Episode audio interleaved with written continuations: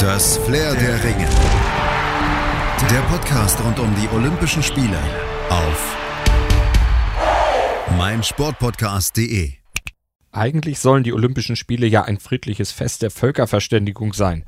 Doch heute erinnern wir an einen olympischen Wettkampf, bei dem dieser hehre Anspruch alles andere als erfüllt wurde, sondern wir erinnern an einen Wettkampf, der zum Hassduell mutierte.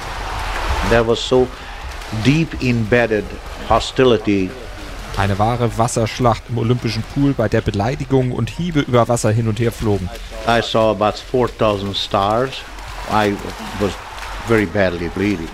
und bei der sich die Spieler unter Wasser nach Herzenslust in die Beine und noch andere viel empfindlichere Körperstellen tragen.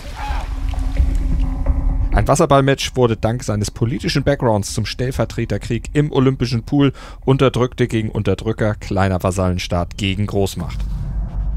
Hallo, mein Name ist Malte Asmus und ich nehme euch heute hier auf mein Sportpodcast.de wieder mit auf olympische Zeitreise. Und diesmal geht es zurück zu den Olympischen Spielen von 1956 in Melbourne.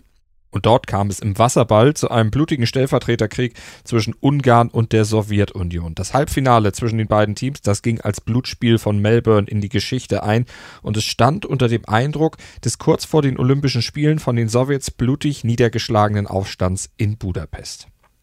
Politisch gaben die Sowjets ja damals den Ton an, doch im Pool, da war Ungarn die sportliche Großmacht und zum damaligen Zeitpunkt, also Anfang der 50er Jahre, die wahrscheinlich beste Wasserballmannschaft der Welt.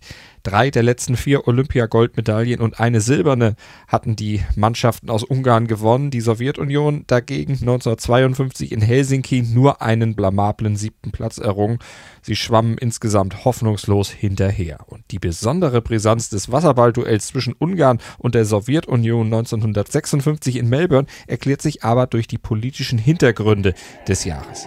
Am 22.10., etwa einen Monat vor den Olympischen Spielen, gingen Studenten in Budapest auf die Straße und viele Arbeiter schlossen sich an.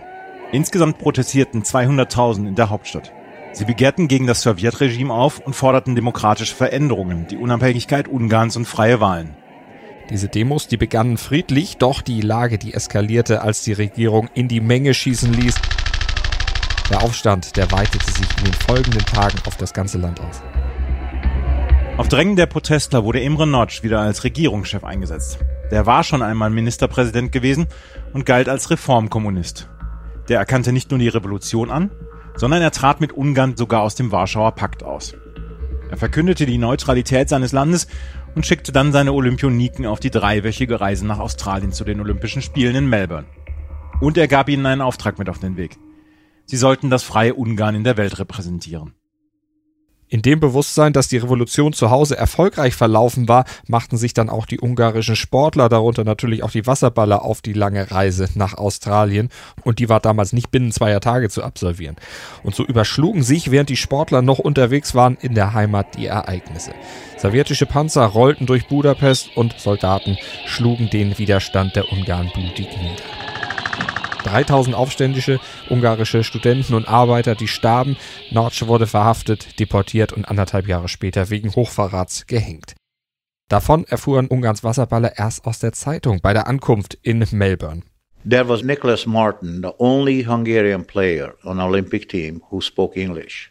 And he got the local paper at Darwin and read from the paper that uh, the Russians came back, bombed Budapest, and the revolution was over. Erinnerte sich im BBC World Service Jahrzehnte später Erwin Schador. Schador, der war mit 21 Jahren der jüngste im Team der ungarischen Wasserballer und gleichzeitig der jüngste Wasserballer der gesamten Olympischen Spiele. Aber er war derjenige, dessen Bild später um die Welt gehen sollte. Die Ungarn waren von diesen Nachrichten entsetzt und natürlich in großer Sorge um ihre Verwandten in der Heimat. Denn 3000 Ungarn, die waren bei der Niederschlagung des Aufstands, wie bereits erwähnt, gestorben. Und die Trauer und Ungewissheit, die lähmte die Spieler, allerdings nur kurz. Sie wollten vor der Welt nämlich für Ungarn spielen, angefeuert von der großen ungarischen Auswanderergemeinde in Melbourne. Ungarn schlug die USA mit 6 zu 2, fertigte dann auch Deutschland und Italien mit jeweils 4 zu 0 ab und stand so im Halbfinale. Und da kam es eben ausgerechnet zum Duell mit der Sowjetunion, mit der verhassten Besatzungsmacht, erinnert sich Schador bei der BBC. The Hungarians, they were so charged of playing against the Russians, and there was so deep embedded hostility for all the things they did since 1945 to our country.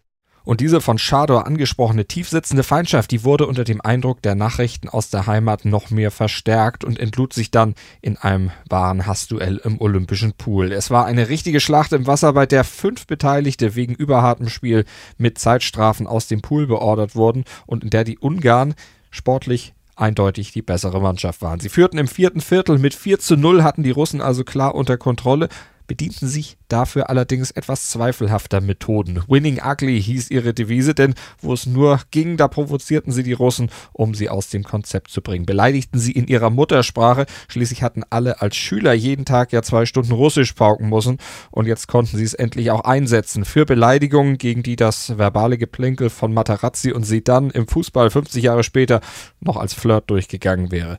Besonders aktiv dabei war Erwin Schador. Nachdem der seinen Gegenspieler Valentin Prokopov nämlich beleidigt hatte, drückte ihm dieser seine Faust ins Gesicht. Erinnert sich Schador in der BBC an den Moment, in dem seine Augenbraue platzte. Das Blut schoss aus der klaffenden Platzwunde und färbte das Wasser des olympischen Beckens rot.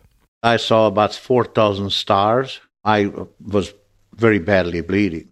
Der blutüberströmte Schador wurde in die Umkleide zur Erstversorgung geführt und dieses Bild, das ging später um die Welt und sorgte auch dafür, dass auf den Rängen die Stimmung explodierte. Das Publikum, darunter viele ungarische Immigranten, die buten die Russen jetzt noch mehr aus als zuvor, skandierten frenetisch Ungarn, Ungarn und endgültig brach Chaos aus, als einige Zuschauer und Offizielle des ungarischen Teams über die Begrenzungen sprangen und das sowjetische Team attackieren wollten. Die hoffnungslos überforderten Schiedsrichter brachen beim Stand von 4 zu 0 für Ungarn das Halbfinale ab. Ungarn wurde zum Sieger erklärt und gewann am Ende auch die Goldmedaille. Die Rückreise nach Ungarn trat die siegreiche Mannschaft dann aber dezimiert an, denn sechs Spieler, die gingen lieber ins Exil, darunter auch Erwin Schador. Er emigrierte in die USA, beantragte dort Asyl und baute sich eine Existenz als Unternehmer und Schwimmcoach auf und trainierte unter anderem später den jungen Marc Spitz, der in seiner großen Karriere neunmal Olympiagold holen sollte, davon allein sieben in München 1972. Das ist aber eine andere Geschichte, die wir euch natürlich auch erzählen in einem unserer historischen olympischen Podcasts hier in dieser Reihe auf meinsportpodcast.de. Das Flair der Ringe. Der Podcast rund um die Olympischen Spiele auf meinsportpodcast.de.